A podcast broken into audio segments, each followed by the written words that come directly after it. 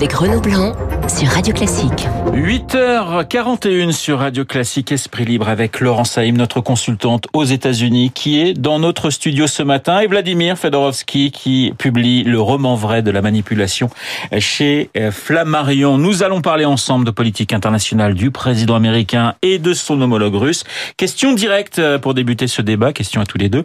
Qui est aujourd'hui le plus dangereux pour l'Europe, Poutine ou Trump, Laurence? Poutine. Poutine. Vladimir. Non, à vrai dire, la situation est beaucoup plus dangereuse que pendant la guerre froide. Parce que pendant la guerre froide, le drame des deux côtés, Trump et Poutine, euh, et aussi les, ce que j'ai entendu tout à l'heure, ça me confirmait aussi, euh, les gens mentent, ils croient leurs mensonges. Vous savez, avant, il y avait une distinction entre la politique réelle et la propagande. Aujourd'hui, il y a un mélange de genres.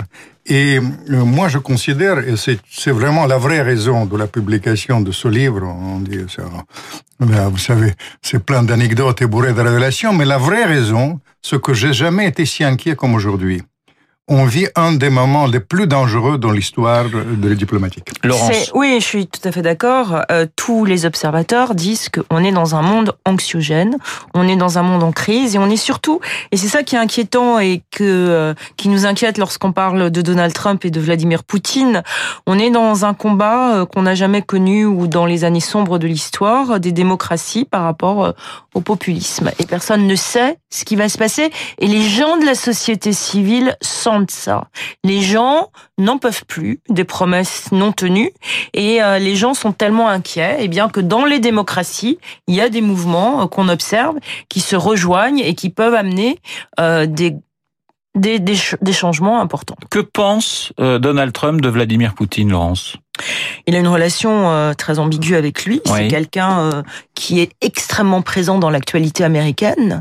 Vous savez qu'il y a un procureur indépendant qui s'appelle Robert Mueller, qui est en train d'enquêter depuis des mois sur l'implication de la Russie dans l'élection présidentielle de 2016. Tout Washington ne parle que de cela. On ne sait pas quand Robert Mueller, procureur indépendant, va rendre son enquête. Et là, le bruit qui court à Washington, c'est qu'avant la fin de l'année, Robert Mueller fera quelque chose avec peut-être une inculpation contre un membre de la famille de Donald Trump, c'est la priorité, l'obsession en ce moment de Donald Trump. Lorsqu'il vient à Paris, à quoi pense Donald Trump? Oui, il pense bien sûr aux cérémonies, mais il pense à ce qui se passe à Washington et à cette enquête du procureur Mueller. On va revenir hein, sur les cérémonies de, novembre à Paris. Euh, question à Vladimir Fedorovski, que pense Poutine de Trump? Vous savez, euh, Poutine, euh, il est, c'est perplexe parce que je parle sous le contrôle de Laurence, ah. euh, il y a euh, cinq politiques américains aujourd'hui. Il y a la politique du Congrès, il y a la politique de la CIA, il y a des tendances à l'intérieur de cinq politiques. Jamais on a connu un monde si imprévisible, mais je tiens à, nu à nuancer une chose. Vous comprenez, euh, ce, ce, parallèle que vous faites, que vous faites, que je fais le, euh, le président Macron, avec les années 30, ça me convient parfaitement.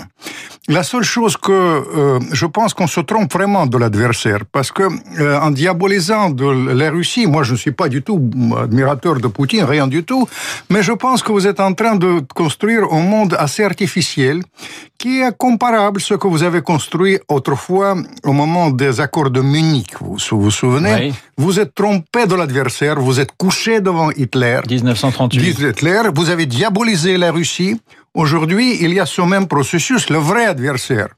Aujourd'hui, c'est l'islamisme. Et dans la réalité, dans ce contexte-là, on fait ces constructions, à mon sens, un peu artificielles pour cacher cette réalité qui est très grave. Vous rejoignez un peu ce que Donald Trump pense. C'est-à-dire que Donald Trump ne cesse de justifier ses positions sur Poutine en disant c'est le seul qui, avec moi, va combattre euh, l'État islamiste. Non, non, non, c'est une, c'est une construction que vous faites. Vous savez, je suis combattant de la... Vous êtes encore une fois un procès d'intention, si vous me permettez, Laurence. Si vous savez, ah je vais vous dire, le le problème, c'est une réalité. Vous avez moi, j'étais premier à descendre Poutine. Mais simplement, vous avez construit Poutine qui est en train de d'envahir tout le monde, qui est en train de rétablir l'union. Non, attendez. Ah non, non, non, non, non, c'est une amalgame. Moi, j'étais démocrate réellement, c'est pour ça. Attendez. non, non, non, attendez. Le problème, c'est que vous avez construit un monde artificiel. Poutine défend ses intérêts. C'est pas du tout, c'est un régime autoritaire.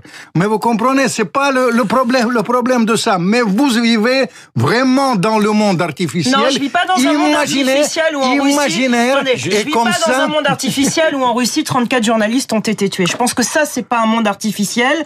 Il y a un régime autoritaire en Russie avec Donald Trump qui et encore une fois il y a une enquête Donald Trump et Poutine le même combat c'est ça que vous dites? Non je dis mais vraiment c'est la thèse de gauche caviar américaine. Ah non je crois pas c'est une thèse de journaliste américaine. Et je pense que Donald Trump on verra avec une enquête qui est faite par un procureur indépendant et par la justice, parce que dans une démocratie, la justice compte. Eh bien, on verra si la Russie a eu une interférence sur l'élection présidentielle en 2016. Vladimir Fedorovski, dans le livre, vous parlez justement Russie ou pas Russie avec l'élection de Poutine. Vous avez cette jolie phrase euh, la Russie, pays de neige, n'est assurément pas immaculé. Ça veut dire qu'effectivement. Évidemment, évidemment. Mais attendez, la seule chose que je dis vraiment avec l'enquête, est-ce que euh, l'interférence russe dans les élections a fait élire Trump? Non. Est-ce que Trump c'est un agent de Poutine? C'est un mensonge. C'est une manipulation.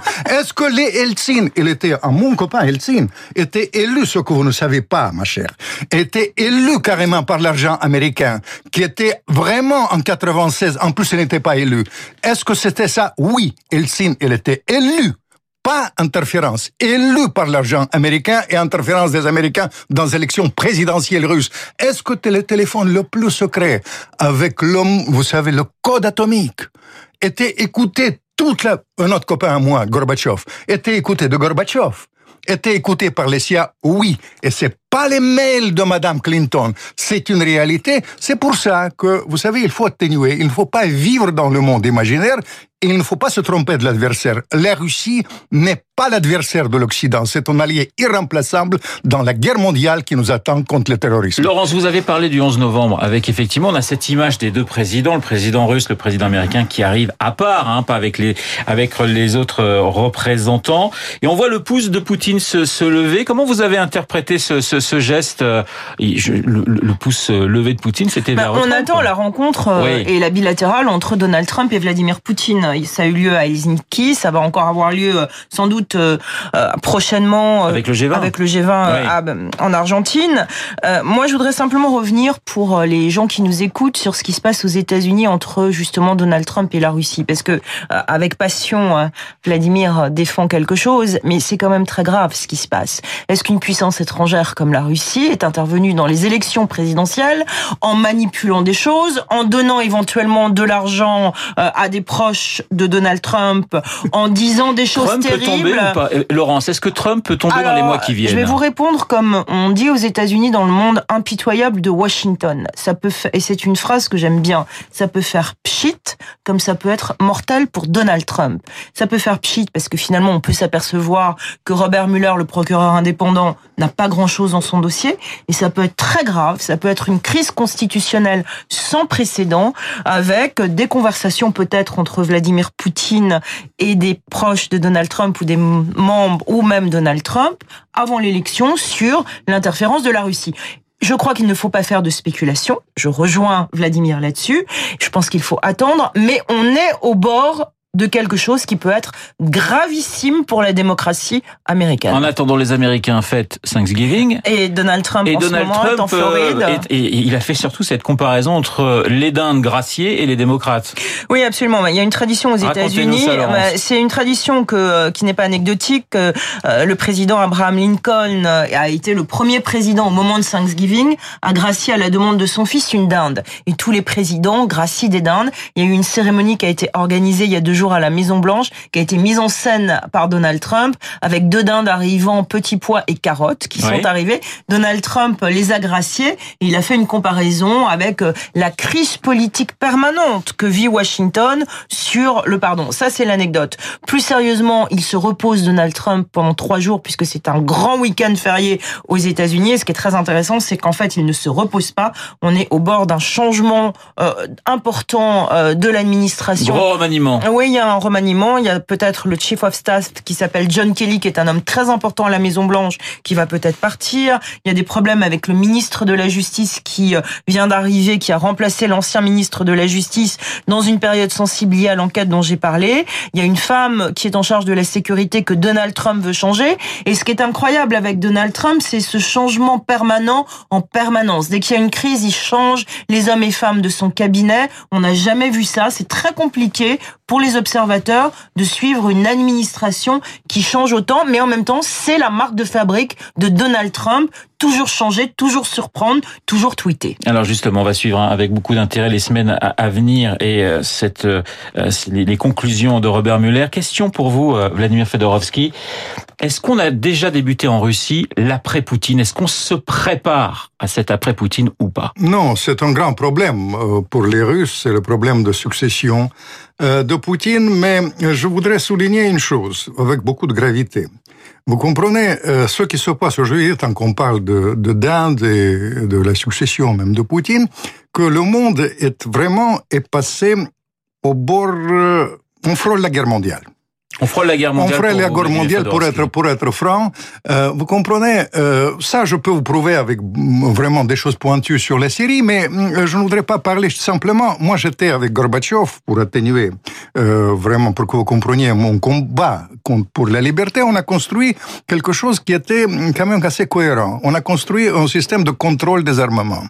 Aujourd'hui, ce système par des choses différentes. L'élargissement de l'OTAN, après la après les, les, les choses antimissiles qu'un Américain fait. Et maintenant, on sort de ce traité des, des, des fusées de moyens portés. Dans la réalité, le système de contrôle des armes est euh, détruit. Et si je reprends votre thèse, cher Laurence, je tiens à vous dire que si, vous, si Poutine est ce que vous croyez, c'est d'autant plus gravissime parce qu'on n'a plus de fusibles.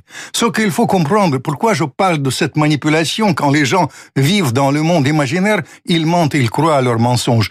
Parce que ces gens-là, ils n'ont plus de fusibles et on est face à un monde imprévisible. Si ça continue comme ça, je tiens à dire à vos auditeurs, ils peuvent oublier leurs assurances vie. Pas très optimiste. Vous êtes très pessimiste sur euh, l'annonce éventuelle d'une récession. Ce que pensent beaucoup d'observateurs américains. Vous ah. pensez qu'on est au bord d'une récession mondiale? Ah, je suis certain. Je suis même certain. Je pense, Laurence, très sérieusement parlant, que cette tension des deux côtés, c'est une forme pour combattre la, récession, dans la réalité, dans leur esprit, dans leur bêtise. Ça s'est passé avant la guerre, avant la guerre, et je tiens à terminer juste une chose. L'inflation, deux, deux recettes contre la récession. La guerre et l'inflation. L'inflation n'existe pas. Ils ont choisi à la guerre et c'est pour ça que je suis tellement inquiet. Non, mais c'est ça qui est très intéressant. Et là, d'une certaine manière, je rejoins euh, Vladimir. Euh, il y a une véritable inquiétude sur l'économie mondiale en ce moment et notamment aux États-Unis. Donald Trump ne cesse de dire que l'économie va bien, ce qui est vrai. Il y a des chiffres extraordinaires sur son mandat avec un chômage qui n'a jamais été aussi bas, avec euh, un pouvoir d'achat qui est important. Et ça, il le dit, mais en même temps, tous les observateurs, notamment à Wall Street, se demandent si, euh, d'une certaine manière, euh, l'Amérique n'est pas, par son niveau d'endettement, proche d'une récession. Voilà, un débat des esprits libres passionnant et passionné. Laurent Saïm, consultante pour Radio Classique aux États-Unis, et Vladimir Fodorovski, qui publie le roman vrai de la manipulation chez Flammarion. Vous viendrez nous parler euh, de explosif, cette explosif, explosif. Eh nous, nous, Comme toujours. Nous parler notamment de cette euh, rencontre, c'est très intéressant dans ce livre avec Graham Greene et du rôle d'ailleurs des intellectuels dans euh, la manipulation entre l'Est et l'Ouest. Merci beaucoup. Très bonne journée à vous deux sur antenne de Radio Classique dans un instant. Et eh bien, Franck et le rappel des titres.